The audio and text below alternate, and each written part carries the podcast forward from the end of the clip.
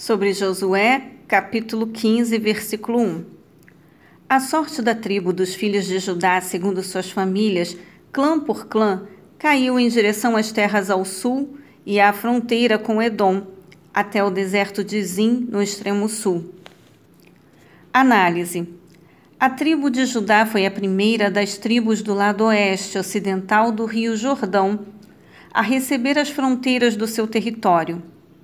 Primeiro são alistados os limites externos e depois a área destinada a Caleb e a Otiniel. Finalmente, as cidades cananeias distribuídas aos clãs de Judá são citadas por região. A prioridade de Judá estabelece-se no oráculo de Jacó, Gênesis 49, do versículo 8 ao 12, e é confirmada na história da nação, segundo Reis, capítulo 17, versículo 18. Os locais demarcados formavam uma grande linha curva, cujo início encontrava-se na extremidade sul do Mar Morto e que avançava por debaixo de Cádiz Barneia para então chegar ao litoral do Mediterrâneo na foz do rio Wadi El Arish. Capítulo 13, versículo 3.